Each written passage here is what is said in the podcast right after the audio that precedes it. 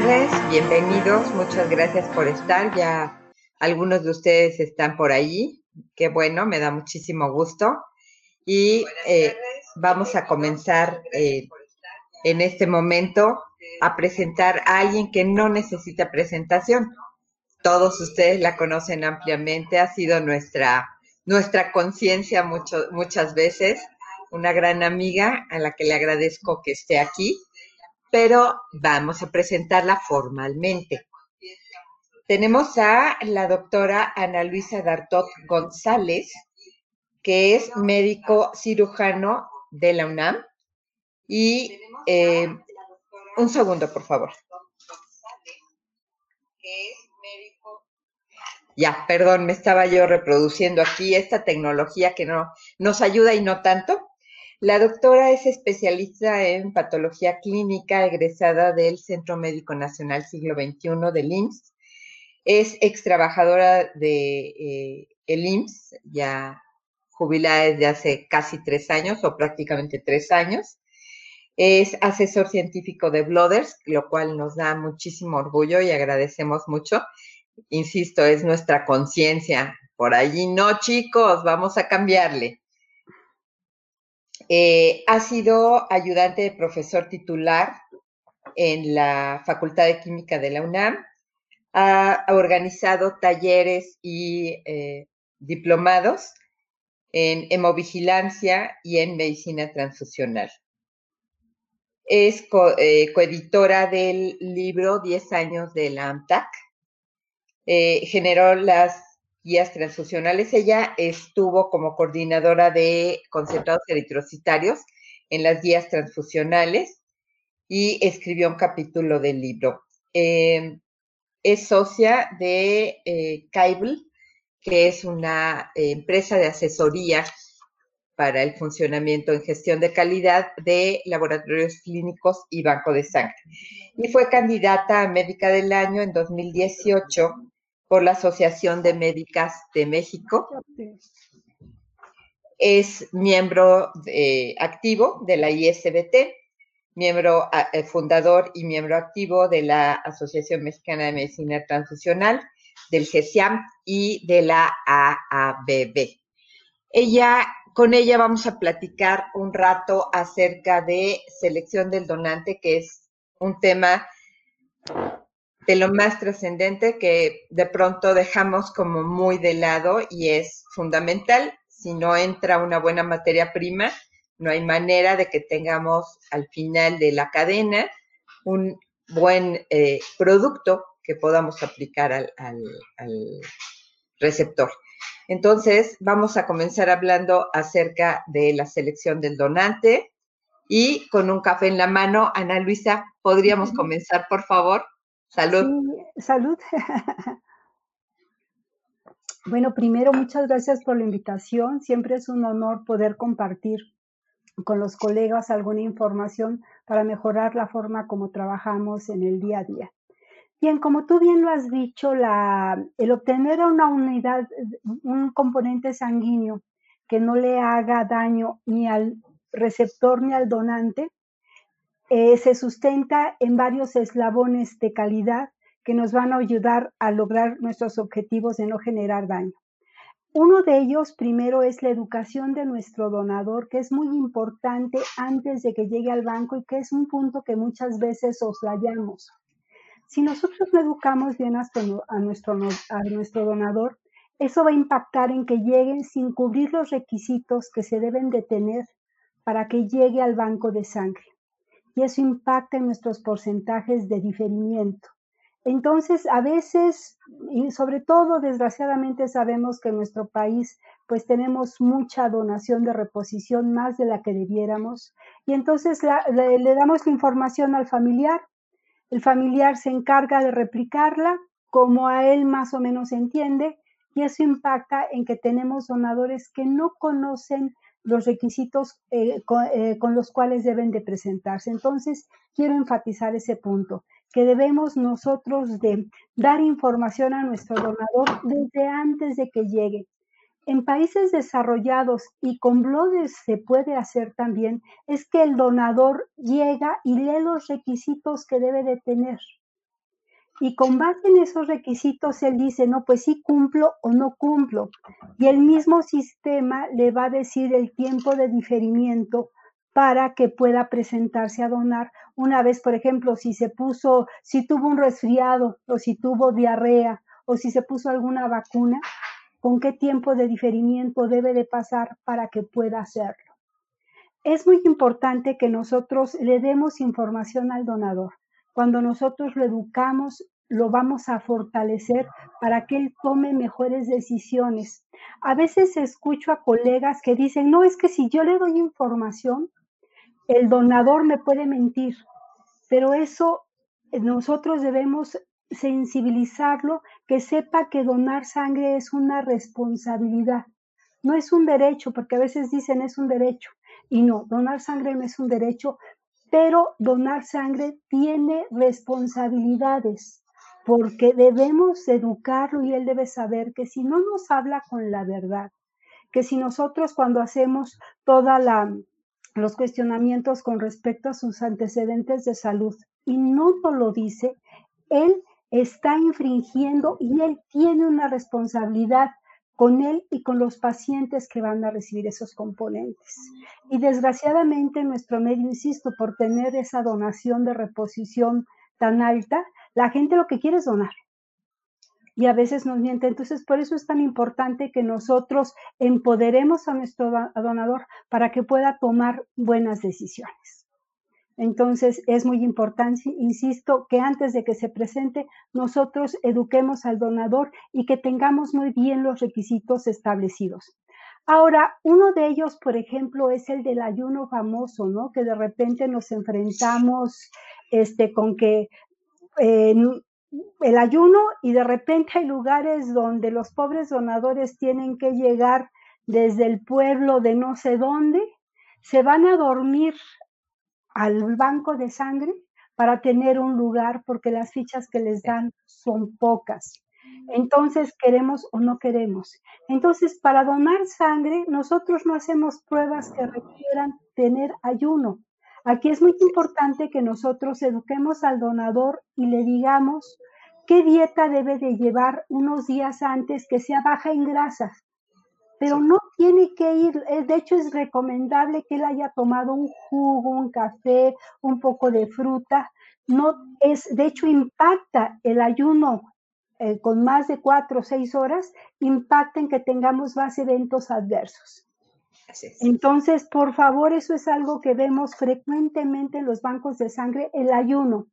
Ustedes revisen las guías de OPS la OPS nos dice, son documentos que si bien ya son, hay dos guías, una de la OPS del 2009 y otra guía del 2012 de la Organización Mundial de la Salud.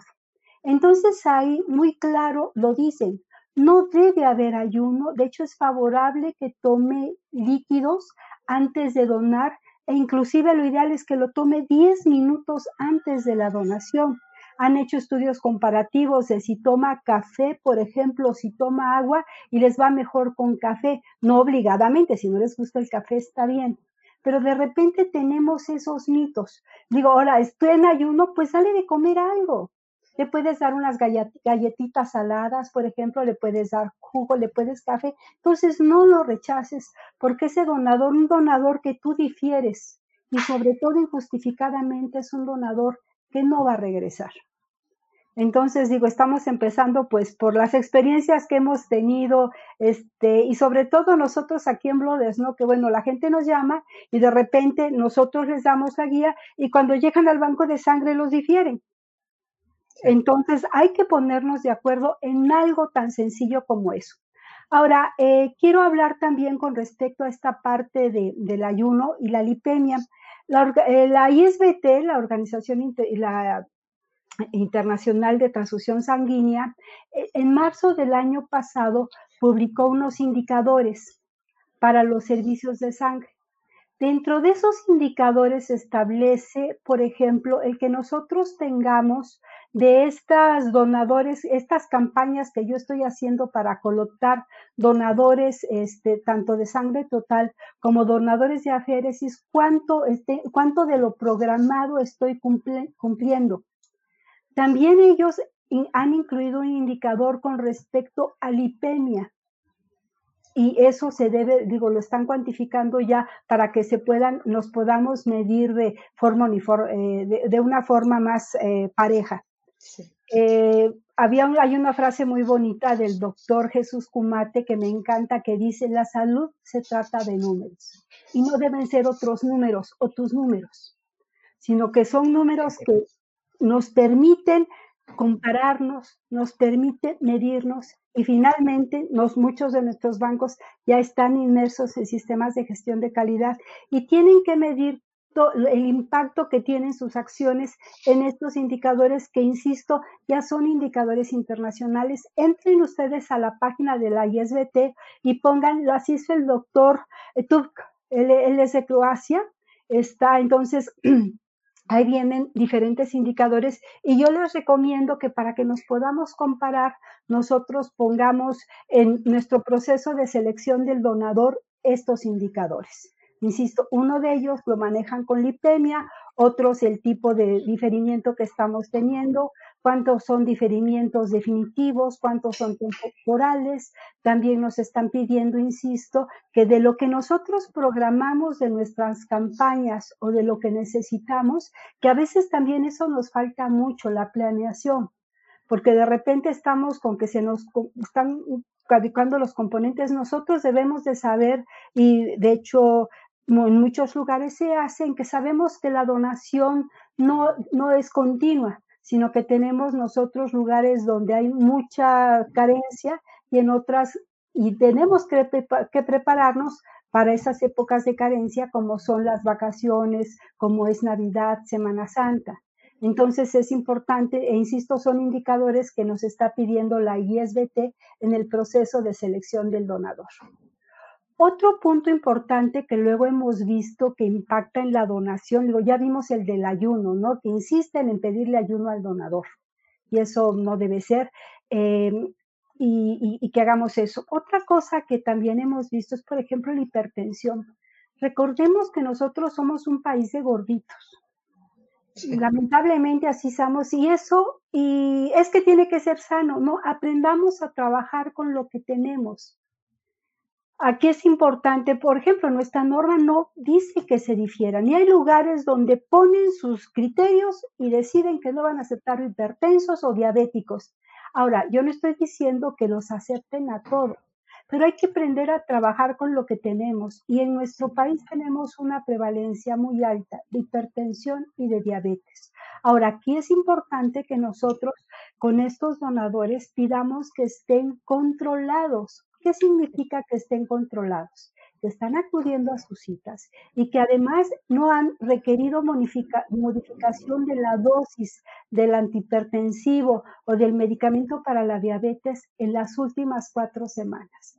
Desgraciadamente no toda la población está controlada, en, nuestro, en nuestra población anda en un 20-25%, pero finalmente, insisto, que cuando nosotros eh, eh, vayamos a diferir a un donador, esto esté justificado porque no es correcto que nosotros eh, vayamos a diferir un donador simplemente porque requisitos que yo establecí, cuando estos lineamientos datan con estudios de hace muchos años. Este trabajo lo, los hizo el doctor Pichuto en los años 80, donde demostró que no tenía un impacto y de hecho, se han, eh, han, hecho trabajos más recientes donde se ha visto que a los donadores hipertensos les va mejor si donan. Claro, nosotros no vamos a, ofrecerlo como un gancho para que donen.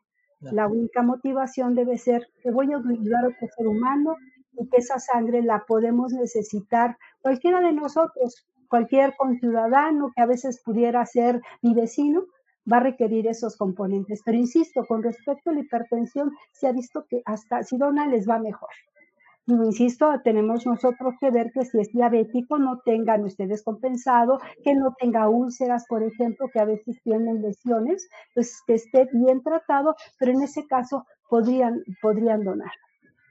Entonces, digo, es de las causas más frecuentes que vemos de que los donadores los rechazan, o por ejemplo el peso, ¿no? Eh, los lineamientos internacionales la talla. 50 kilos o la, eh, la, estatura. Por Dios, la estatura, acuérdense que nosotros no damos la, la, estatura, pero ¿qué tal el peso? Entonces, aquí lo importante es el volumen sanguíneo, no tanto la talla, porque insisto, si nosotros tenemos una chica, eh, les recomiendo que busquen, este, apliquen las, las reglas de, de Gilbert o, o, la, o las, una, hay una tabla, la tabla de Nadler, y ustedes no deben exceder eh, nuestra norma dice que el 13% del volumen sanguíneo. Acuérdense que nuestra norma pues ya está un poquito ya viejita, es del 2012. Si ustedes revisan, por ejemplo, las guías inglesas, la última actualización fue del 7 de mayo y tienen cinco o seis actualizaciones cada año. Entonces nosotros eh, pues debemos de, no, no, poner criterios que no van. Las guías, este, las últimas guías de, Europa acaban de salir en mayo. Pueden ustedes entrar a la página y son gratuitas. Y salieron este mayo del 2020. Entonces ahí ya están pidiendo, y también a bebé piden que sea un 20% del volumen, perdón, un 15% del volumen sanguíneo el que podemos extraer.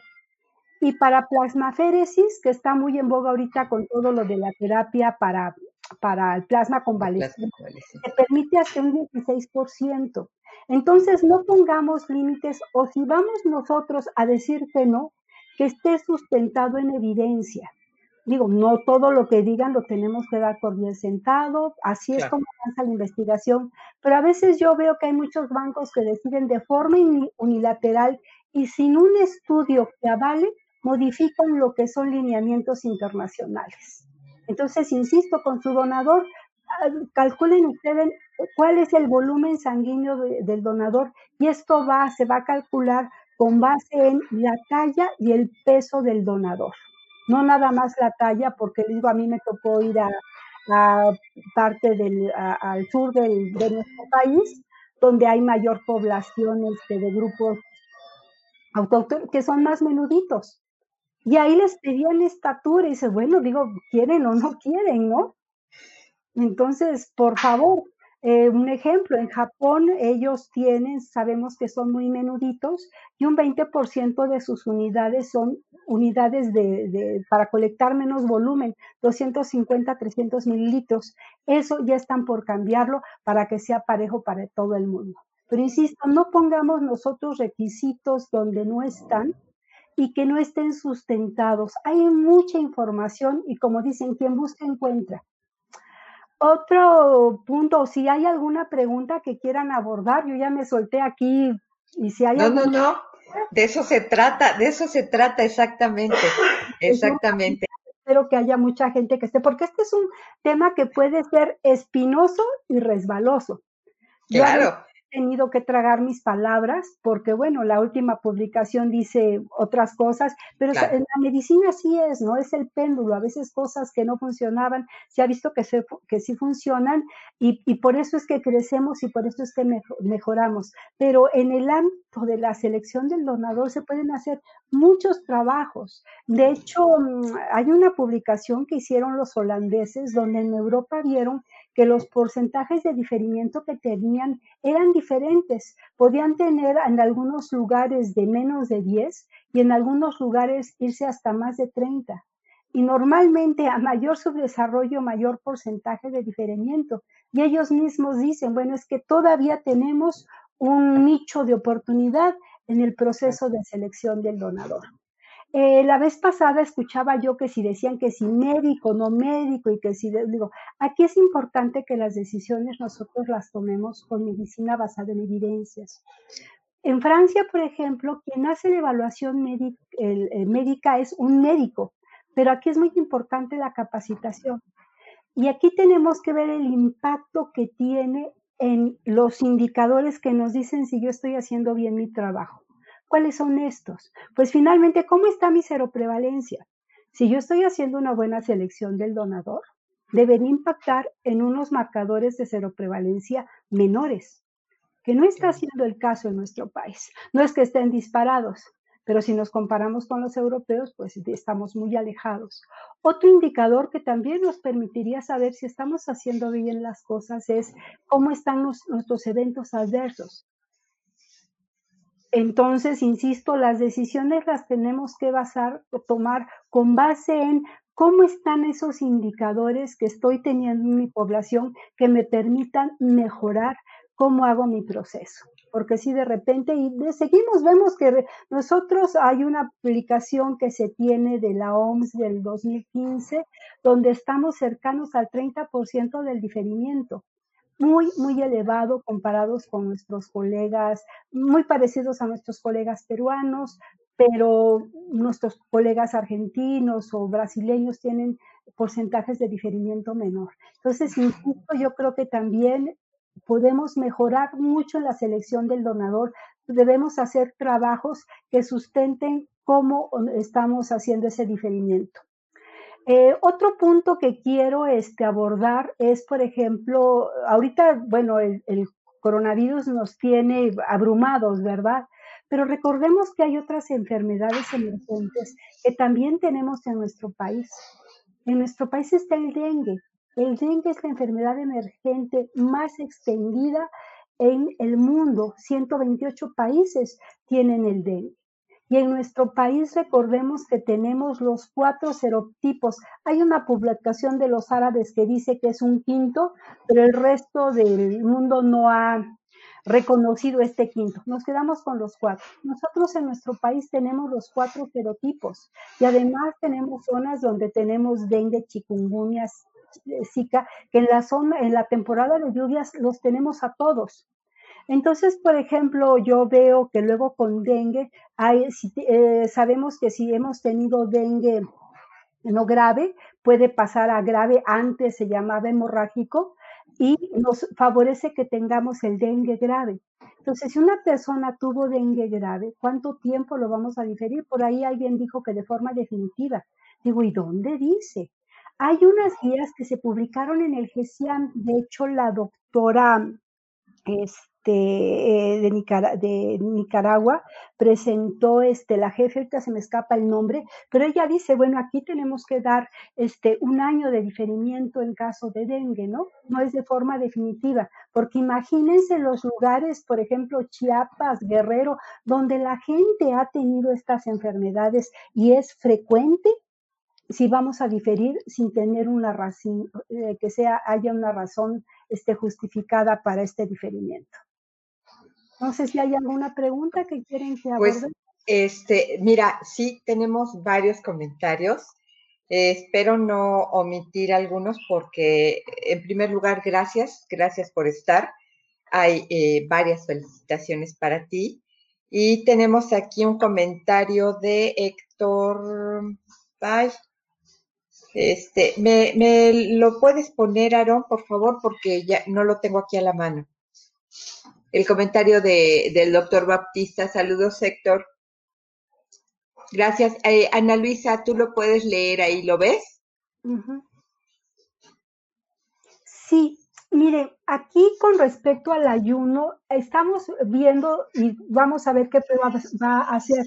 Entonces, aquí, de hecho, yo ya les había dicho que tenemos que ver que el donador le demos una dieta baja en grasas antes para que no llegue lipémico, porque definitivamente un donador lipémico va a impactar en los resultados de las pruebas.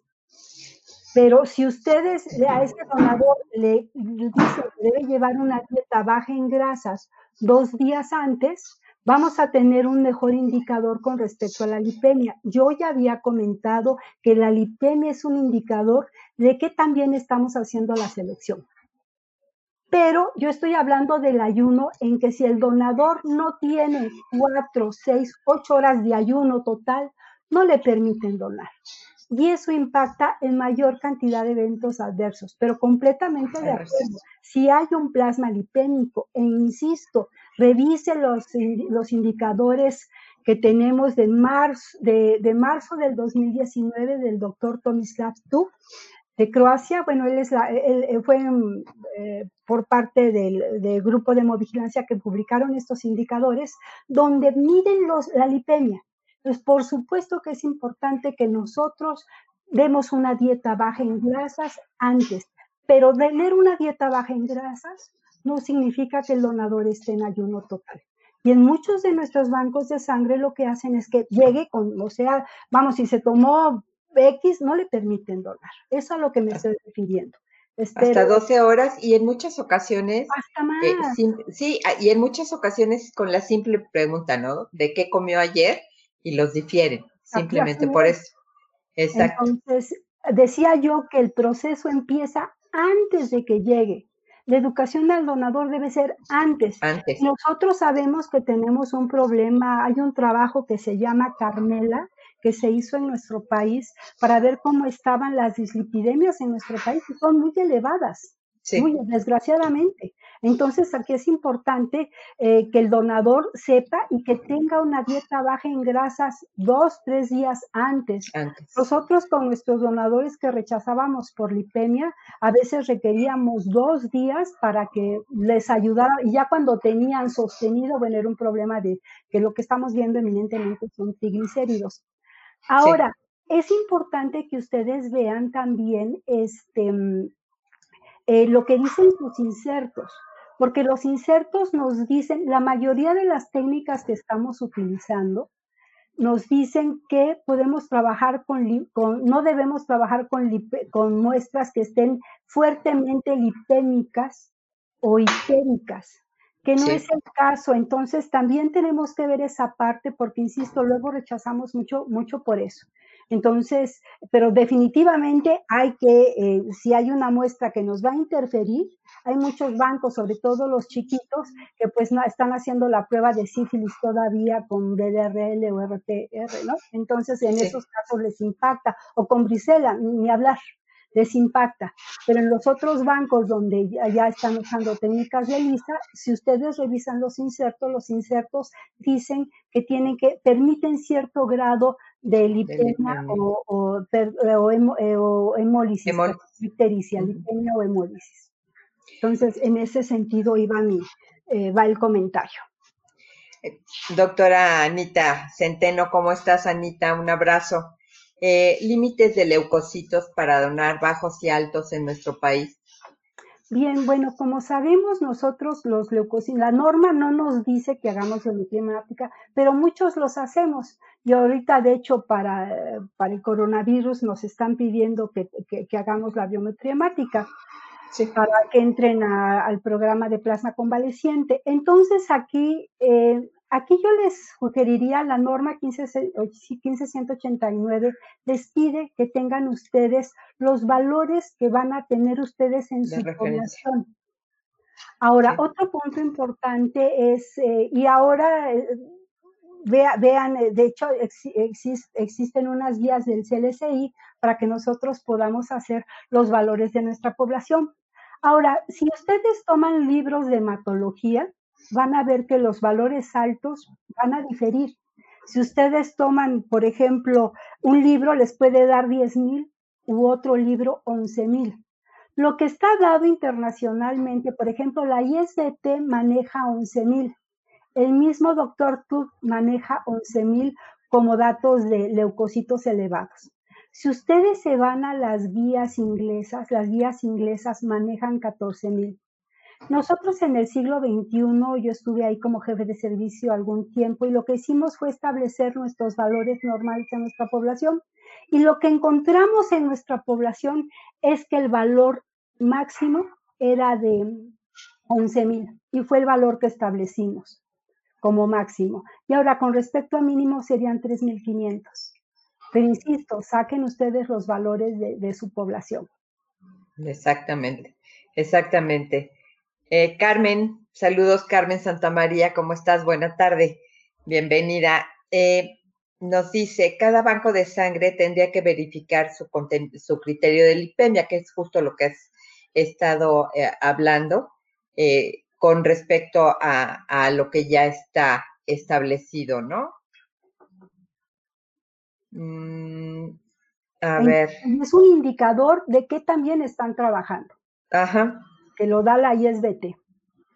Y Anita Centeno, nuevamente, el metabolismo es diferente entre personas. Dos donadores que acaban de desayunar lo mismo se estudian y solo uno tiene lipemia de dos cruces o más y el otro nada. Sí, definitivamente no somos iguales eh, y repito, los niveles que tenemos de dislipidemias en nuestro país son muy elevados. Yo estoy trabajo del Carmela, donde se hizo con, y, de los más altos somos nosotros. Lo que estamos viendo son triglicéridos y tenemos que ver esa parte que también nos impacta. Así es. Química Cristian, saludos. Utilizar las guías de visualización de la Cruz Roja Americana sobre la lipemia. Sí, eso es definitivamente de mucha utilidad.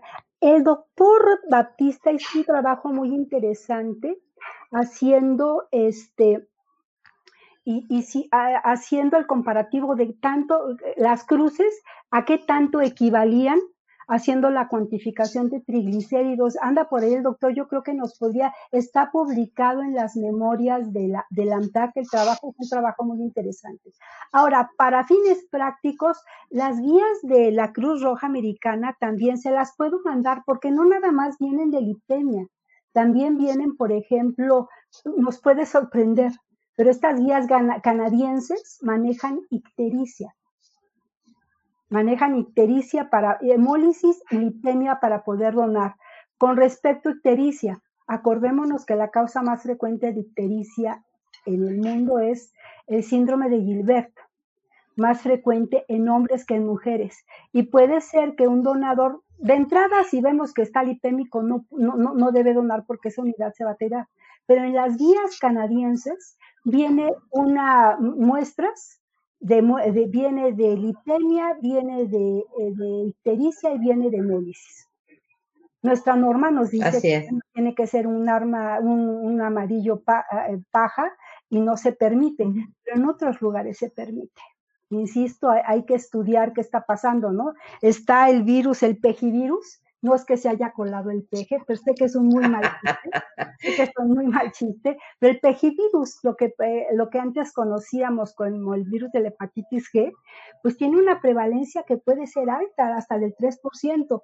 No se ha estudiado más porque se ha visto que no es, no, no es de relevancia eh, clínica, pero, pero hay lugares donde han encontrado una prevalencia alta que no estudiamos para él, para el pejivirus. Exactamente. Mm, aquí tenemos otro comentario de Carmen Santamaría. A ver, Gerardo Herrera. Ah, sí, bueno, la ah, COFEPRIS, definitivamente. Yo creo que debemos, es cierto que tienen que ser ellos, pero acuérdense que los bancos de sangre debemos tener un sistema de gestión de calidad. Y debemos de quitarnos y cambiar la mentalidad de que debe de venir el gendarme a supervisarme. Antes de que venga el gendarme, llámese COFEPRIS, a revisarme, yo en mi sistema de gestión de calidad tengo que hacer mis auditorías y revisar mis procesos. Y esa revisión de esas prácticas deben ser internas. Nuestra norma nos dice que tienen que tener un sistema de gestión de calidad implementado y antes de que llegue la autoridad, Debemos ser nosotros quien hagamos esa evaluación de si estamos cumpliendo con todos los requisitos, insisto. Y claro, si queremos al gendarme, bueno, le toca a, la COFEPRIS. Pero como estamos ahora, imagínense, escuchaba yo el dato la vez pasada, creo que son 476 bancos de sangre los que hay, ya disminuyeron, 467 bancos de sangre los que tenemos, fue lo que comentó el químico Arroyo la otra vez, ya han disminuido pero no tenemos el personal suficiente para hacerlo. Ahorita lo viene creo que un cambio importante. Ahorita como se está haciendo en otros países las visitas de verificación, es que ellos mandan sus reportes al, en este caso al Centro Nacional, a la COFEPRIS, normalmente los mandamos al Centro Nacional, y con base en el desempeño de eso programan las prácticas, las visitas presenciales. Y nosotros podemos hacer visitas documentales. Claro, si queremos engañar al otro, pues no hay quien nos ayude. Pero insisto, debemos tener, este, y se pueden hacer así, pero de hecho, bueno, cada, por lo menos cada dos años deberían estarnos visitando, pero no está el personal, y eso para los bancos de sangre, ¿no? Si nos vamos a los servicios, a los puestos de sangrado, a los servicios de transfusión, que son bastante más numerosos, no hay eh, eh, recursos ahorita para que se hagan. Pero insisto, este, por favor, ustedes en su banco de sangre deben tener esas auditorías internas, hacer la revisión de sus procesos, meter sus indicadores para ver cómo están cumpliendo y cómo están monitoreando estos puntos críticos de control de su, Es muy importante eso, que nosotros hagamos esa inspección nosotros. Y pues digo, la COFEPRIS pues la hará pues ahora sí que pues cuando estén organizados. Ah, caray, un litro al litro y medio. Miren, empezamos nosotros a meter de nuestro peculio, pero insisto, nosotros lo que tenemos que hacer es un trabajo sustentado. Aquí el doctor este, Bruce, Bruce eh, McDonald, eh, él hizo este, trabajos desde hace mucho tiempo viendo el impacto de, cómo este y, cómo era eh, qué cantidad de líquido le teníamos que dar al donador y en qué tiempo deberíamos de dárselo. Entonces, este trabajo que hizo el doctor Bruce, es el nombre del doctor, este, desde hace mucho tiempo que lo publicó, dio en cuánto tiempo debíamos darlo y eso comparativo dándole agua a diferentes tiempos. Y él encontró que dándole casi 500 mililitros de líquido 10 minutos antes de la donación impactaba en menores eventos adversos. Ahora, ¿cuál es la explicación?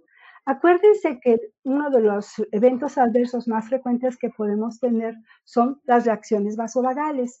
El nervio vago, que así es, eh, se llama vago porque anda por todos lados, también llega a inervar el estómago. Entonces, si el estómago está distendido, eso va a hacer que no se presenten las reacciones vasovagales con mayor frecuencia. Entonces aquí es muy importante y bueno, litro, litro y medio, lo que está publicado es que son 500 mililitros y que estos 500 mililitros, el tiempo ideal es 10 minutos antes. Insisto, han hecho comparativos entre agua y café y han visto que con café les va mejor. Pero insisto, es un área de oportunidad en que nosotros queremos cambiar lo que está escrito, se vale, pero hagamos un trabajo que lo sustente. Pero entonces empezamos nosotros a meter modificaciones y de ahí digo, no, no, está mal, pero podemos sacar trabajos que digan, bueno, es mejor que le des un litro, litro y medio. El donador, imagínate, va a estar ahí donando y va a querer estar en el baño, ¿no? O a lo mejor.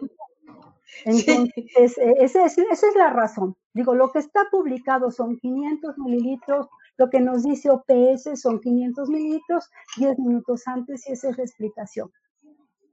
Pues, inclusive en, las campañas, en las campañas que hemos tenido de, de, Blooders, en las share parties que hemos tenido de Blooders, lo que hemos observado es eso. Estamos muy, muy cercanos al momento de la donación, cuando les damos, eh, por, por razones de practicidad, habitualmente les damos 250 mililitros, solo porque es más práctico el, el entregarles un, un tetrapack pequeño. Pero sí estamos atentos de que sea muy, muy cercano al momento de la donación y hemos disminuido notablemente las reacciones vasovagales. sí, efectivamente. La capacidad del estómago, ¿no? Entonces, yo diría que mejor, y no, no tienen que darle un jugo, puede ser agua, pero que 500 mililitros porque, insisto, aquí lo importante es que el estómago esté distendido. Distendido, claro. Si el estómago está distendido, eso va a evitar o disminuir, no evitar, pero disminuir que se presente el efecto vasovagal. Esa es la explicación. Yo les recomendaría que, bueno, dieran esos 500 para que el estómago esté distendido y puede ser agua, no se compliquen. Sí, sí, sí, sí. Condiciones económicas pues no tenemos para andar contando los jugos famosos, ¿verdad? Entonces, pero con agua puede ser. Hemos tenido la, gran fortuna de que, de que ha sido este, las organizaciones las que han aportado estos líquidos y los lonches posteriores y, se han portado muy bien para consentir a los donantes. Por eso es que han sido jugos. Específicamente hay quienes han llevado hasta jugos naturales, lo cual agradecemos mucho, porque el donante lo agradece y al final es como, como un mejor trato, ¿no? Aquí tenemos un comentario de Sujei Cruz. Gracias, Aaron. Bien, bueno, en este sentido hay que ver eh, ¿sí? Nosotros estamos haciendo pruebas que apuestan por la sensibilidad.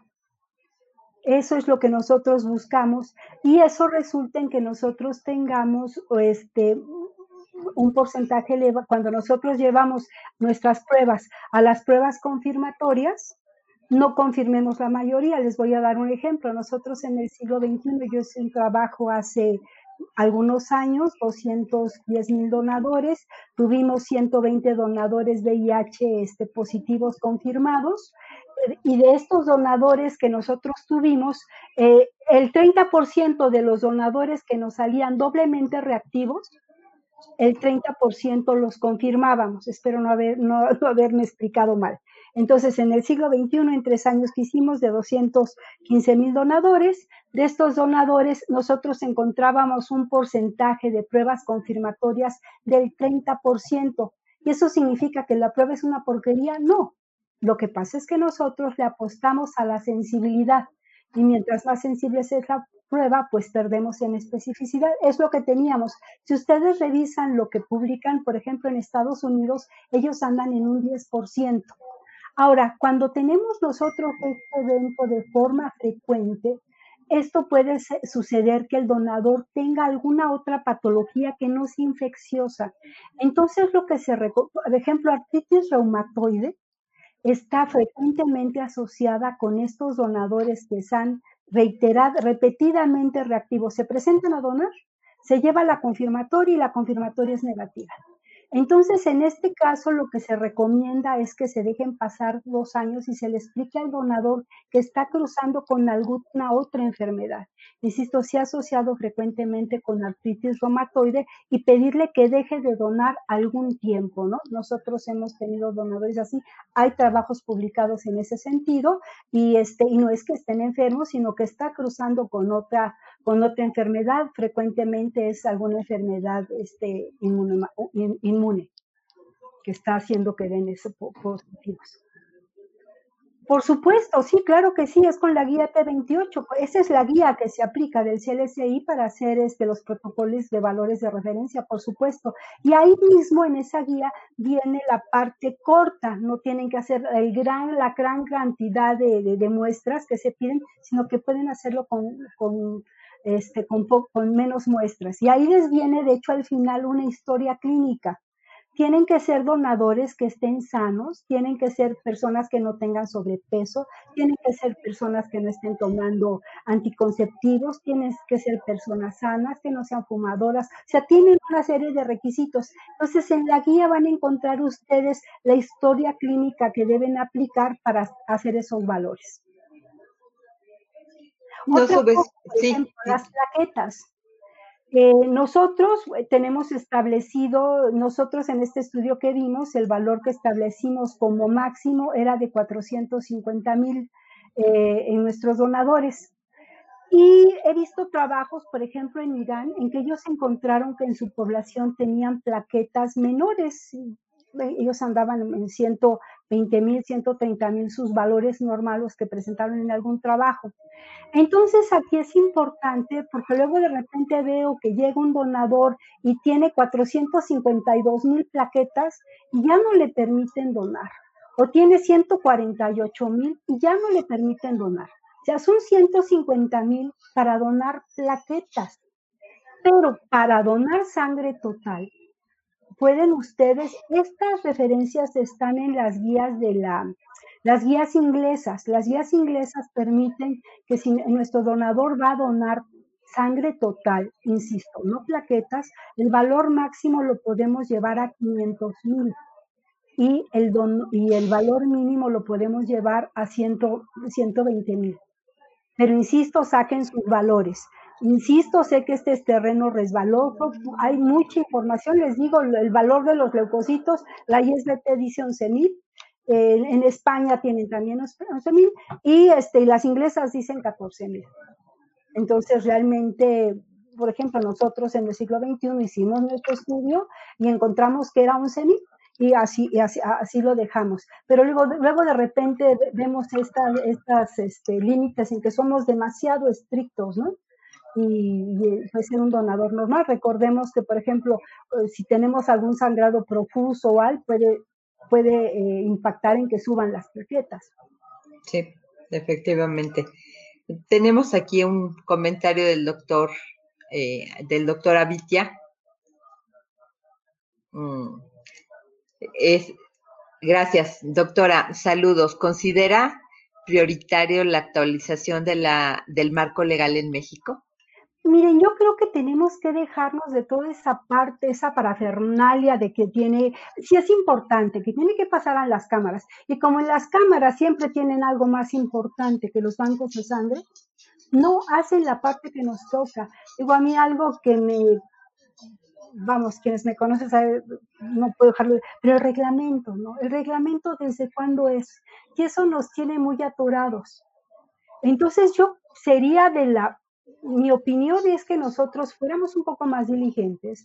Ahora, ¿qué van a saber los, los, de, los de las cámaras de medicina transfusional? Aquí debería haber un comité de expertos que asesorara al Centro Nacional, que se trabajara con las asociaciones de medicina transfusional, con las asociaciones de hematología, para que se pudieran sacar estos lineamientos muy rápido. Ahorita cuando fue lo del coronavirus, pues estuvimos ahí muy diligentes, ¿no? Con el, con, el químico Arroyo mandarle, mandándole información, este, tal, tal, oiga, mira, pues que ya salió esto. Lo último que acaban de sacar las guías inglesas sobre coronavirus son de 7, del 7 de mayo. Entonces, insisto, yo creo que aquí el Centro Nacional debería de poner esto, eh, tener un formato más rápido en que estos criterios se publicaran y en la, así como lo hicieron con el coronavirus, que creo que fue una respuesta rápida, creo que hicieron las cosas con prontitud, este, y algo parecido así, para que se haga, porque finalmente los que sabemos de esto, bueno, somos los que estamos trabajando. Entonces, esa parte técnica deberíamos nosotros de sacarlo y que fuera muy ágil, que fuera muy ágil, porque, por ejemplo, nuestra norma no nos habla de, de chikungunya, no nos habla de Zika, entonces todo eso, y que son prevalentes, o de dengue, por ejemplo, que es tan prevalente. Entonces, esto, de hecho, la Organización Mundial de la Salud nos dice que debemos de tener este, guías nacionales donde cómo abordar cada punto de lo que estamos haciendo. Y si bien tenemos la norma, eh, es un documento valioso, pero no hay un documento que lo tenga todo, porque sí, el conocimiento es muy, muy, muy, muy amplio. Sí. Pero finalmente se puede, digo, quien busca encuentra, y si no, bueno, se hace un trabajo y tal para poder resolver estas preguntas que se hagan y que tengamos un sustento más ah, sólido para hacer esta selección del donador. Ay, oye, lo de contaminación bacteriana. lo hemos ido dejando, lo que pasa es que al final esto, este, tenemos aquí un comentario más. Es que hay tantos, eh, me, me, encantaría que los pudiéramos responder todos. Y si les parece, eh, como si nos estamos colgando un poco en el tiempo, este, podemos comprometer a la doctora para eh, mandarle las preguntas y que ella nos hiciera el favor de responderlas y se las respondemos para no colgarnos mucho más en el tiempo. Eh, teníamos aquí un comentario de Fili Rodríguez. Fili Rodríguez, buenas tardes. En cuanto a las parejas sexuales en un año, causa conflicto con el donador y más cuando los donadores están en una edad activa sexualmente. Bien, ese, insisto, es, un es, una, es una pregunta que se genera, genera mucha diversidad de criterios a nivel mundial. Por ejemplo, en Brasil, y siempre me gusta dar el marco de lo que sucede en otros lugares, porque nos permite tener una visión más amplia. En Brasil eh, se hicieron un trabajo y ellos le aplican diferente criterio. Entonces vieron que con más de cinco parejas había mayor riesgo para adquirir VIH. En nuestro país no se permite más que una pareja sexual. Ahora, en Francia, en Francia es igual. En Francia solamente es una pareja. Por ejemplo, en Venezuela se permiten más parejas porque les impactaría en un mayor porcentaje de diferimiento del donador. Entonces el criterio es abierto. Quiero hacerles un comentario ahorita, por ejemplo, este, con respecto a un trabajo que acabo de leer que se hizo en Australia, donde, y fue publicado recientemente en la ISBT, donde con respecto, hicieron el trabajo con respecto a los donadores que usan drogas, drogas intravenosas. En muchas partes del mundo el tiempo de diferimiento es indefinido, es, es por todo es, sí, es permanente, podríamos decirlo. Pero ellos hicieron un trabajo con el doctor Clive Seed, donde encontraron que el impacto no era tan alto. Entonces hicieron el estudio y vieron que podían bajarlo a cinco años y quedó en cinco años, ya lo cambiaron. Pero esto con base a cómo se está presentando en mi población los marcadores infecciosos. Otra cosa que luego es muy frecuente que veo con los trabajadores de la salud, para los difieren. Si somos, nos presentamos a dolores, somos trabajadores de la salud, nos difieren. Ahora, es importante que nosotros vayamos a las cifras. Me voy a ir a las cifras de VIH, de, de, gente que ha adquirido el SIDA o que, tiene, o que es portador del, del que es portador del virus. Entonces, en nuestro país, si ustedes, y aquí déjenme decirles que nuestro país tiene un buen control de los casos de cómo se han adquirido el SIDA y el VIH en nuestro país. Tienen un control, acérquense ustedes a la página, es una página que está actualizada y si ustedes revisan solamente de todos más de 200 mil personas que se han este, contagiado en nuestro país, solamente cuatro son trabajadores de la salud. Y en Estados Unidos más de 50. Les regreso la pregunta, ¿los trabajadores de la salud somos de riesgo? Aquí lo que tenemos nosotros que abordar es, yo cuando me llega un donador que sé que es dentista o gente de intendencia o gente de este, cirujanos, gente de la salud, lo primero es que tenemos que abordar, sea usted picado con algún el evento que lo haya podido infectar. Si no existe, puede donar.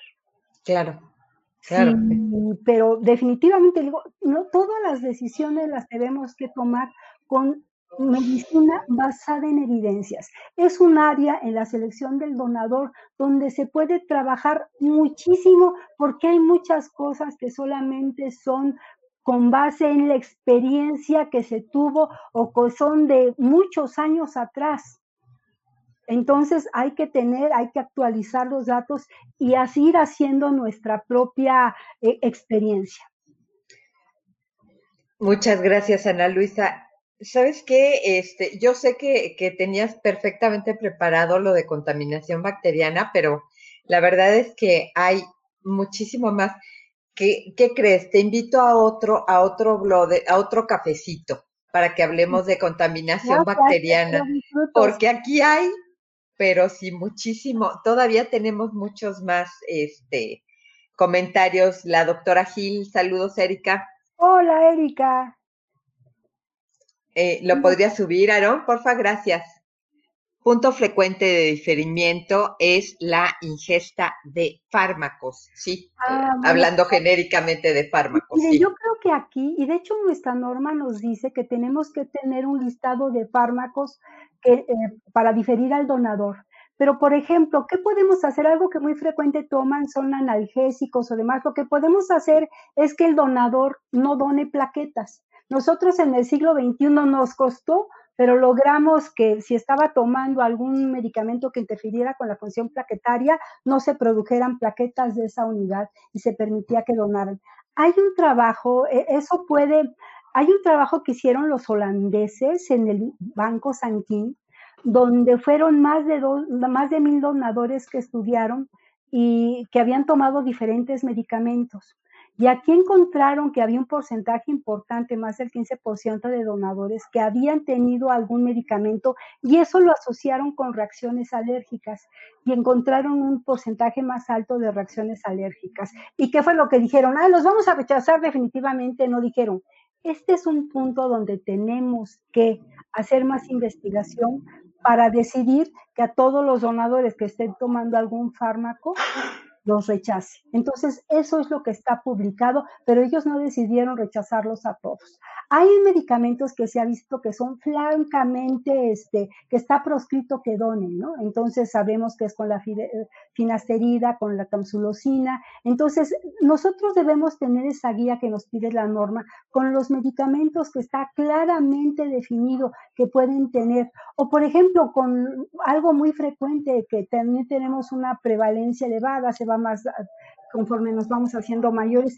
el hipotiroidismo. Sí. Entonces, aquí, bueno, ¿qué pasa? Si una persona tiene, padece hipotiroidismo y la persona eh, ya tiene ocho semanas de que está tomando el medicamento y está controlado, puede donar. No es una causa de diferimiento. Ahora, si al donador le dieron yodo radioactivo, hay que diferirlo por seis meses. Si le dieron tratamiento supresor para la tiroides, tienen que pasar eh, el tapazole que se les da, tienen que pasar 24 meses. Entonces, tenemos que hacer nosotros esa parte, pero muy enfocado a la patología. Por ejemplo, si ustedes ahorita revisando Digo, yo las guías inglesas, esos este, se pueden suscribir y les pasan la actualización, son gratuitas, son generosos y son gratuitas. Entonces, por ejemplo, ellos permiten que si están con metrotexate o hidroxicloroquina, pueden donar los donadores. Entonces, aquí tenemos que ser muy este, precisos con base en qué es eh, lo que está publicado para decidir si los aceptamos o no. Les digo, está este trabajo que publicaron los, los holandeses y aquí lo que tenemos que ver nosotros, digo, y no dijeron, los vamos a rechazar, no, dijeron, necesitamos publicar más para decidir si vamos a, evitar que donen estos donadores. Pero vayámonos a hacer una revisión precisa, insisto, medicina basada en evidencias, aún hay mucho por, por este, eh, escribir en este sentido. Pero tengan su listado de fármacos, por favor de lo que pueden y, hagan el sustento, ¿es teratogénico o no? Acuérdense que cuando ustedes van a, por ejemplo, alguna vez escuché que no les permitían donar si estaban tomando anticonceptivos, ¿no? Yo casi caigo, caigo fulminada. A ver, por favor, nosotros en el caso de anticonceptivos no está demostrado, nosotros lo que vamos a extraer, el volumen sanguíneo de un adulto son 5 litros, en promedio, ¿verdad? Puede ser más, más grande. Pero si nosotros obtenemos eh, una unidad de 500 mililitros, estamos extrayendo solamente 500 mililitros, que es la décima parte. La dosis que vamos a extraer es mínimo, no impacta. Entonces, por ejemplo, si está con tamoxifeno, bueno, tienen que ser 24 meses. Tenemos que individualizar qué está tomando. Yo, por ejemplo, ¿qué teníamos con los médicos ahí? Teníamos el Bademecum a la mano para que revisaran qué hay. Tú cuando me consultas, no creas que me lo sé todo. Lo que hago es que reviso tal, tal, tal, y te sí, si se puede, no se puede. Eh, por ejemplo, los esteroides, eh, depende mucho de cómo se los está aplicando y cuánto tiempo se los está aplicando y por qué razón para permitirles que donen o no. Sí, efectivamente, el, padecimiento base que siempre nos, ha recalcado que primero hay que revisar el padecimiento base y después, como, como bien lo dices, o sea, hablar genéricamente de por medicamentos no puede donar. Este es un mito que se ha distribuido en la población en forma muy intensa y, te lo dicen tal cual, oye, ¿por qué no fuiste a donar? Es que estoy tomando medicamentos. Pero eh, de pronto, inclusive eh, la gente que ingiere para los, eh, estos chicos que, que están trabajando fisicoculturismo y todo esto, que están tomando complementos proteicos, de repente dicen es que son medicamentos y no pueden donar. Eh, es, es como tú lo dices muy bien. Primero, capacitar al donante y por supuesto capacitarnos nosotros. tenemos que aterrizarlo a algo eh, que nosotros seamos lo suficientemente asertivos para poder contribuir con que el donante será diferido cuando tenga que ser diferido pero si no lo es, estamos en una situación muy complicada con respecto a la donación para esta emergencia sanitaria, muchísimo más.